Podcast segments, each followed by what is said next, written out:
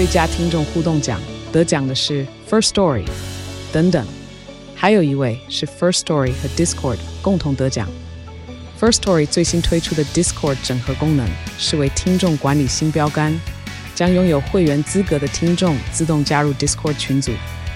这不仅减少创作者的负担，也为听众带来丰富的互动体验，获得全台 Podcaster 一致肯定。体验这个惊人的功能，立刻点击叙述栏连接，让你与听众互动更上层楼。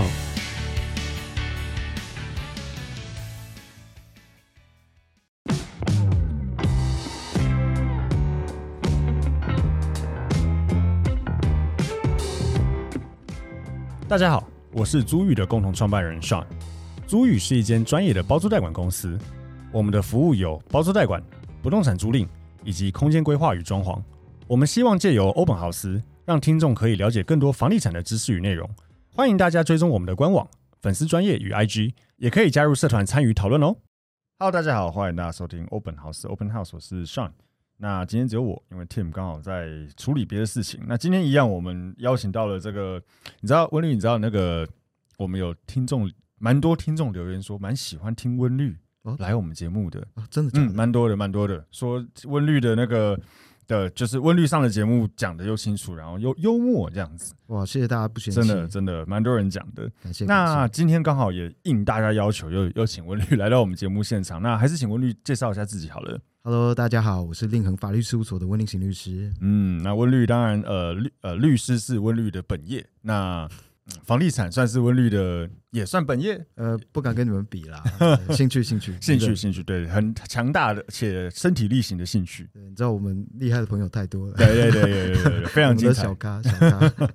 那呃，刚好就是今天想要请温律来讲一件。呃，这是我觉得最近蛮多人在讲的一件事情。那刚好我们这边也有准备一些数据跟资料，就是呃，根据这个内政部统计啊，一百一十一年第二季房地产消费纠纷案件有五百一十五件。那它有排序前五名有哪些了？那第一名就是很正常漏水了，太漏水真太多了。嗯、那在第二名就施工瑕疵，嗯，施工瑕疵就是，譬如说现在有很多什么验屋公司啊，验出一堆问题之类的施工瑕疵。对，那其他就是什么终止终止委托或者是一些契约的问题。但是有一个蛮有趣的，就是交屋延迟。哦，交屋延迟其实也是蹦在这个呃。消费纠纷的第四名，然后呢，呃，这这个东西刚好也最近，呃，像我最近才在听朋友在跟我分享啦，这是他的个人观点，这不代表这个不，第一，他不代表本人立场，第二，他也不一定是正确，但是就是说他的立场，他他的观点是说，因为。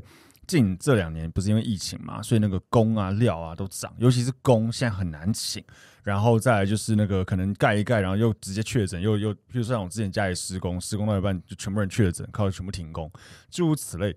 所以他的意思，我那个朋友的意思是说，就是这两三年盖的房子吼。可能问题会比较多，对，温律，你有听过人家这样讲吗？这个其实呃，这这应该是真的啦，就是缺工缺料的现象，在这两年来说，算是非常的非常明显吧？对对吧？因为疫情的关系嘛，那以前其实我们有很多外籍劳工，你也知道，疫情可能进不太来啦。对，尤其是外籍劳工，通常都比方说以东南亚的这个的劳工的薪资比较低嘛，嗯，哦，所以为居多。那这样子，他们在检疫的这个方面，哈，或许其实有可能在我国的这个政策的关系。之下，那要维护国人的健康嘛，哦，所以管控上面真的是非常非常的严格啦。嗯嗯。那所以这种状况不是只有在工程这方面，包括像是呃你家里面请的看护啊等等的，说真的都、嗯、都都受到蛮大的影响的。嗯。对，因为我其实也是就业服务法新新北市政府的讲师。哦哦，所以很刚好很熟悉这一块就对了。对对对。所以简单来说，就现在不是只有工程，就是基本上是很缺人了。哎，对，很缺人。然后就算是有人，就像我刚才讲，弄到一半可能就是就就直接确诊，也不知道真的确诊假确诊。反正现在这个理由很好用，要骗保险，啊、这个就不行。对对对，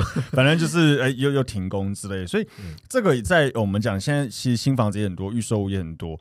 我觉得我会蛮明显，呃，会应该说蛮容易让人家直接联想到，那如果我的买的预售屋到底能不能如期交屋？本来跟我讲什么二零二三年第二季会交屋，现在变成什么二零二四年第一季，诸如此类的。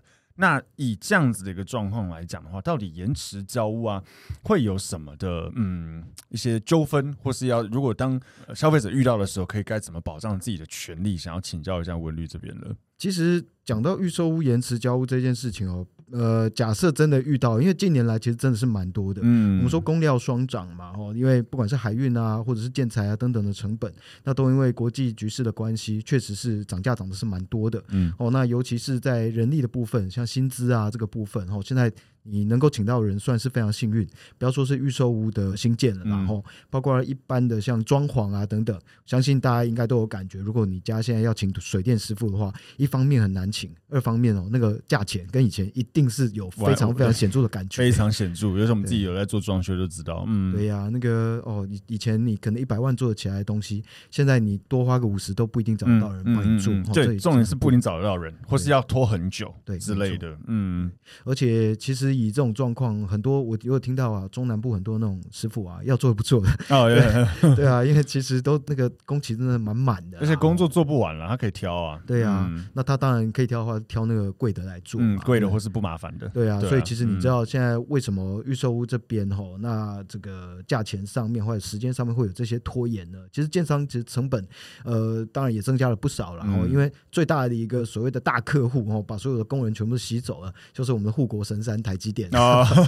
是，是，是，因为他盖厂嘛啊，对哈，对，所以其实呃，很多的师傅啊，包括模模板工等等的，然后在台积那边拿到的薪资，其实人家就是两倍价在那边加的，嗯、所以真的是蛮高啦。嗯嗯对啊，因为他们厂房上面有急急迫性的需求嘛，哦，所以其实呃，很多因素环节加起来都有影响，那就造成了现在我们看到的很多新闻上面报的，那预售屋可能现在在盖的时候会有迟延完工的状况。其实呃，我相信啦，哦，针对建商而言，他们一定也不想啦。嗯，哦，那能够早点完工交屋，然后尾款拿到，这个谁会想要去拖延呢？嗯、不过这也没有办法，因为这就是整体世界的现象嘛。嗯嗯，所以遇到了那呃社会现象上面没有人挡得住的哈。是是是。那所以当然另外一方面。那既然都要发生了，那我们要看的就是说，那遇到的话，到底该怎么处理呢？那以现在新买预售屋来说，建商其实会在完工期限上面把它呃刻意的压的比较后面啦。对，哦，那压的比较后面，比方说像大家看新闻应该也可以可以看得到。台南的建案有那种压什么十年啊，那种十五年啊，那种对吧？所以甚至有那个新闻标题像下说买个预售屋，然后等三代这样，对，嗯，对啊，到时候你才住得到。嗯，那所以这个当然也是我想建商的自保之道啦哦。可是压那么晚是这个东西本身有规范吗？就是说可我可以压多晚，或是？这个是很有趣也很吊诡的问题。嗯，一般来说啊，你说到底什么时候该交屋呢？哈，那完工的期限到底该怎么压呢？通常有个东西换算是蛮制式的标准，叫做呃建造。嗯，哦，因为建造一定会压一个完工期日。嗯，对。哦，那完工其实很多，我看预售买卖的定型化契约，那建商在签的时候就会直接压说一建造锁定完工期日。哦、那可能就是用这样子的，依建造为准。对，哦之类的。那但是这边当然会涉及到一个争议，就是建照。它其实时间是可以延展的哦，哦。那如果延展的话，到底算不算数呢？哈、嗯，这当然一样依建造而定，所以就延展就延展了。概念上听起来字面上是这样子。但如果说你压的通常压了一个期日的话，嗯，那这个期日上面当然建造延展会不会让期日因此而照着延展呢？这会算是我们有时候会呃去考虑到的一个小问题。然后比方说你原本压说呃从开工日之后起算日历天三年之类的，嗯，嗯那结果哎建造去延展了哦，那会不会因此而延展你的契约期日呢？其实答案很简单啦。就是建造延展归建造延展，但是合约锁定归合约锁定哦，哦，不会因为建造延展而影响你合约锁定的日期往后延展，这是两回事哦。一个是行政法的法律关系，嗯、一个是民事法的契约关系，嗯、哦，两者是不可混为一谈的啦哦。所以其实呃，先前当然有听过呃。比方说，有些建商的说法，哎，我建造有延展了，所以契约当然也照着延展啊。其实这个呃，在法律的观点上面应，应该应该不太正确啦。哎，是哦，那那说法那，那如果譬如说建商他真的就像我们刚才讲的嘛，他也不想拖，嗯，但他真的因为盖不完，他去申请建造延展，嗯，那就是所以就延迟交屋。但是如果消费者懂法律的消费者，如果每一个买方都像温律一样，就就觉得靠这个不合理啊，因为。就像刚才分享到，这个是两回事。那这个怎么处理了？其实法律也是有法律的规定的，嗯、你也知道嘛。今天我买东西就有他迟延给你交货，那就一定有法律责任。是啊，是啊。哦，那通常大家在签约的时候，一定会签到一本厚厚的定型化契约，嗯、哦，预售屋买卖定型化契约嘛。对那契约里面，大家一定会想，这建商拿出来的、啊、一定对建商有利啊？嗯、事实不然，因为我们的内政部哦，针对预售屋买卖的部分，它有定有一个预售屋买卖定型化契约应记载及不得记载事项。哦，这是消费者保护法之下，哈，那内政部来依照消保法的规定下面所做成的。那这个应记载及不得记载事项呢，依照消保法的规定，如果今天建商没有把应记载事项列入的话，那消费者可以直接主张那些条款就是我契约的内容。嗯，嗯，哦，那不得记载事项如果直接列入的话，消费者可以主张这条款是无效的。嗯，嗯，嗯，所以呢，简单来说，那你如果今天签一本定型化契约哈，去买预售物的时候，你会发现，哎，各家的合约好像都长得差不多。嗯，为什么呢？因为到后来大家几乎啦都直接去用内政部这个范本。那呃，这个范本其实在拿出来给大家要签署的时候，还必须要先经过该县市政府主管机关的审核。嗯，哦，所以要核过了这本东西才可以拿来给你签。哦，所以呃，一般来说，你签到这个合约，应该来应该照理来说是经过政府审核过的啦。哦，那。应该不会有太多什么奇奇怪怪的规定，嗯，可是当然上有政策下有对策啦。我们也可以看到你在买预售物的时候啊，你会有一本正式的合约，但是有一些厉害的建商呢，比方说新 新叉叉，新叉叉发，对，他就会给你这个另外一本所谓的个别磋商条款，是是。那个别磋商条款里面，呃，那这个有些建商很厉害，甚至全部都是用手写文字。那所有的手写文字呢，哦，这个就。表示它是跟你个别来制定的哦，嗯、哦，那它不是所谓的定型化契约哦，这是我跟你个别谈的东西哦。可是你个别磋商条款如果有违反到我们讲的应记载不得记载嘞？嗯，基本上这规定是这样哈。消保法是说定型化契约，你必须要遵守应记载及不得记载事项。对可是如果我们俩另外谈的，这个就叫做个别磋商条款。哦，哦，那这边表示，如果我们今天另外谈的话，为什么他今天用手写呢？因为他想要来彰显说，这是我跟你真的是另外讲好的啊，写一写这样子。我不是跟你用建商的这个经济强势地位来跟你这个弱势的消费者签约，而是我们两个站在平等的角度，好好的针对我们这件买卖另外的谈了一些事情。啊那消保法是要保保障所谓的相对弱势的消费者嘛？对哦，那这个如果今天你跟这个对方是属于这平等的地位，哈、哦，没有所谓相对强势、相对弱势的话，那当然依照消保法的规定，个别磋商条款其实它可以来取代所谓应型呃这个定型化契约。可是这解释得过吗？因为建商当然还是经经济强势啊，相较相较于买方，虽然你们这种手写的，你可以用毛笔写是一样的意思，但是就是。其实我跟你说，嗯，一开始哦，他们真的是用手写啦。对，我说那一家，他真的是用手写。但后来因为每次有官司，每次有争议，就会多一条。然后呢，现在手写的那个版本啊，已经多到大概四五页。哦，用手写很累，太累，就太多了。所以他们现在就改成说手写的文字，然后拿去影印。哦，那但是但那那这样不是每个人都一样吗？对，所以其实呃，不管今天是手写还是影印等等的，如果今天真的每个消费者签的都一样，照理来说还是定型化契约啦。哦，对，所以。你说要用个别磋商条款来取代这样子的一个所谓的呃新奇手法，然后比如这个这个。到底能不能在法律上面真的说得过去？我觉得这个又变成一个所谓诉讼上面大家的攻防啊。哦，但是当然，呃，以建商的角度而言，他能够多想一点、多做一点的话，那呃，就就多多找一点保障嘛，对不对？哦，他事前都先想好了。可是，在法律上面，当然都还是有攻防的方法了。嗯嗯哦，那法法院是不是会给你全盘接受，这是另外一回事啊。嗯嗯嗯但是，当然，回到我们今天的主题来看，哦，假设我们不管什么个别磋商条款，对，我们就回到一般的定型化契约应记载事项的部分来看。哦，那其实内政部在应记载事项的几个点上面，包括了第十二点、好第十五点，哦，这个边都有来记载到说，如果建商他有所谓的迟延的状况的话，到底该怎么处理？那原则上这样子写了，你就是必须要把它定在我们的合约里面，然后所以就算没定的话，你也可以主张嘛，对不对？哈，那这内容上面是怎么来这个规范的呢？哈，其实我们说迟延总共有三种迟延方式，第一种叫开工迟延，嗯，哦，第二种呢叫做领照迟延，嗯，哦，第三种叫交屋迟延，嗯嗯，哦，那开工迟延跟领照迟延这两个都是定在第十二点。哦，那开工迟延呢，就是说你今天如果说呃，在这个呃建造上面有定一个开工期日嘛，哦，或者是你在契约上面有定一个什么时候应该要开工嘛，哦，那这个开工的时间上面呢，哦，你必须要符合你的契约上所规定的开工时间，应该说你建造合发上面有个开工日嘛，嗯、哦，那还有你的实际开工日等等的，那这边要去跟你的合约上面去做对照，如果开工的期日。那比你的契约上的开工其实还要晚，那这边就构成了开工迟延了哦。那开工迟延会怎么办呢？哦，每延一天哦，每迟一天就可以来罚所谓的万分之五的迟延利息哦，总价万分之五。对，应该说迟延违约金呐啊，是是，是万分之五的迟延违约金，很多哎、欸，对，其实蛮多的，因为总价都很高啊。对，对嗯，那当然在所谓的开工时间上面所涉及到的问题，就像我刚刚其实噼啪讲了一大堆哈，那。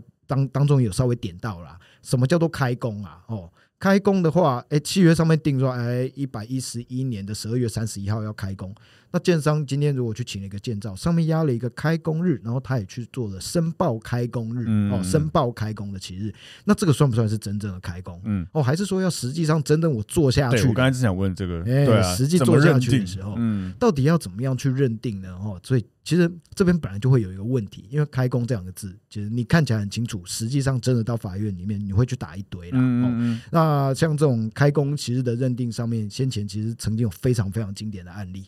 哦，那这个经典的案例呢，就是碧潭有约啊。啊，哦，碧潭有约这个案子也算是我们说这个预售无迟延案件里面的神案啊，指标性案件的神案。然后，他从民国九十九年打到民国一百一十一年，靠，对，真的打了非常非常的久啊。几年，嗯，呃，其中里面有一个争点，就是在处理开工迟延的问题啊。哦，因为在那个案子里面，他们的交屋上面时间确实是有延误的。那是因为开工时间的关系。呃，开工也有延，那交屋也有延。哦，哦啊，开工那个时候，哎。到底该怎么样去认定呢？他们的合约上面是写说，从开工日开始起算，日历填三年三个月，你要来完工哦，你要来领的使用执照，哦，你要来领的使用执照，嗯，哦，那当然呢，哎。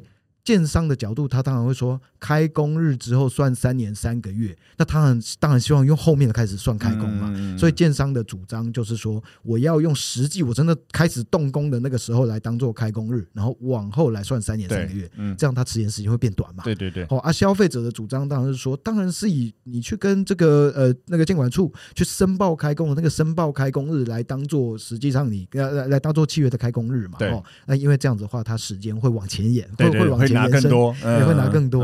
哦啊，在那个案子里面呢，法院最后的判决其实也很清楚啦。他说，消保法就是要以消费者的这个对有利消费者的解释嘛。是哦，所以在这个案子里面，当然你如果建商真的是要以实际动土之日，那你的合约上面不会写开工日，你会写实际动土之日，你会写的很清楚哦。所以做有利于消费者的解释，应该是要用跟监管处来申报开工的那一天来当做开工日啊。但是当然啦，如果今天的状况，这个计算的方式上面，那他真的有写说啊，实际动土之日呢？哦，或者是他开工上面来做一些注解呢？哦，又或者是假设他的合约上面的写法并不是如此哦，而且而是这个用消费者希望用比较后面的时间来算呢？因为契约的规定千百种嘛。那这个当然，我相信可能还是要去看个案认定啦。哦，因为在那个案子里面，这个他所谓的应该要来完工的期日上面，他写的叫做开工之后三年三个月。嗯嗯嗯。哦，那。假如今天这个消费者他他他他希望是以后面的期日来计算，比方说在写的不是说开工之后三年三个月，而是比方说一使用执照或一建造或者是一什么对这这或者是一开工之后起算等等的，我觉得呃法院或许会做不同解释吧，这个我就不就不在这边再多做评论，因为这就是个案的问题。因为光听这个开工就听起来有超多可能解，就是一很做很多争议啊，他可能开工日去挖个冻土挖个土。对、啊，不是个仪式嘛？把土挖起来，然后丢上去，然后就就，就半年都没都没做事，这样子到底对啊？那这样子认定就变成说就很奇怪。对啊，嗯，啊，或许消费者也会主张说啊，我要以你实际动工之日啊，因为对消费者而言，如果今天他想要来主张说有开工迟延。哦，那他当然会主张说啊，实际动工的那一天才是你真正的开工日。嗯，那你前面这些都算是迟延，这半年都是对对对对，哦，赚翻了。对啊，概念上，对啊，所以其实如果今天我要主张是开工那边的迟延的话，那这样我就可以多算几天。我当然是希望开工真正法院的那个开工是在后面。对对对对。可是因为在这个案子里面，消费者是主张说在使用执照领取的部分有迟延，所以他当然希望法院的那个开工就在前面一点点嘛。这时候我觉得每个个案全部都不一样啊。对对对，嗯嗯，对，这就。就很尴尬了。是是是。那这个是属于我们刚刚所说的开工迟延，然后那另外呢，第二个就是领得使用执照的领照迟延。嗯，哦，那领照迟延的这个部分呢，哈，法律的规定上面就是说，你呢，如果说领得使用执照，那上面会定一个呃领最后的最后的这个应应该要领得使用执照的期日。那你如果有迟延的话，也是一样，一天就依照万分之五来计算你的迟延的违约金这样子。哦，那这边有一个特别的规定，就是如果说呢有超过三个月的话。那消费者可以直接主张解除契约，嗯嗯，哦，那解除契约不影响你前面这个损害赔偿的请求，这是法律的规定，所以你可以又解约，然后又来请求前面的拿钱这个部分，然后原本的钱当然也是全额退还啦。哦，那这个是属于领照迟延的部分。那最后呢，一个叫做交屋迟延，交屋迟延则是在这个应记载事项的第十五条。哦，那应记载事项的这第十五条，它是写说呢，如果你领得使用执照之后六个月之内必须要来完成交屋，嗯，哦，那你。你如果六个月之内没有完成交屋的话呢，哈，那当然啦，其实也是一样，每迟一天就是依照万分之五来计算你的迟延违约金呐。嗯，但这边比较特别哦，因为呃，法律的规定上面就应记载事项的第二十四点，它只有规定说领照迟延超过三个月的话，消费者可以解约，但它并没有去规定说交屋迟延的部分，如果超过三个月，对啊，你可以解约。为什么？对啊，为什么？嗯很特别，对不对？嗯嗯嗯，我相信啦，哦，或许这个在立法者在制定的时候，要么就是没想到，要么就是觉得说啊，领照都已经领到了，你干嘛不赶快交呢？哦、他觉得这个不符合建商的心理状态跟社会常情、啊。哦哦，理解理解理解啊！我觉得有会不会有可能是因为他会认定说你领不到实照是建商的问题比较大，你可能房子有什么问题，所以你一直领不到实照。所以你领照迟延的话，那对消费者来讲，就是你房子可能有什么问题嘛，所以我可以不买。可是你都领得到实照了，那照理来讲，房子应该都 OK，所以就是只在等交屋这一块。那交屋时间可能又是另外一回，就会不会是有这样子的逻辑在里面之类的？其实你要说逻辑如何，永远啦，你你要说到底这个状况是可归责于谁？我觉得每个个案真的都不一样，啊、因为你领照之后啊，到你交屋之间，说真的啦，领照是不是等于建商真的就可以通知你来交我？这个未必哦。对啊，是啊，对啊，因为你领照基本上就是毛毛坯完工，那那其实建管就可以核说你完工了嘛，嗯、对啊，但是你真的要到足以来交付给消费者的状态，你必须要把那些瓷砖啊。啊，厨具啊，等等，全部都弄好。很看当初合约是定定是什么毛坯交屋，还是怎样精装交屋诸如此类的了。没错，嗯、那后面其实建商都有个建材表嘛，那你至少卫浴那些要装好嘛，嗯、对不对？对啊，所以其实呃，到底今天交屋的能不能够在六个月之内让建商来做这个通知，其实我觉得还有很大的一个增值空间啊。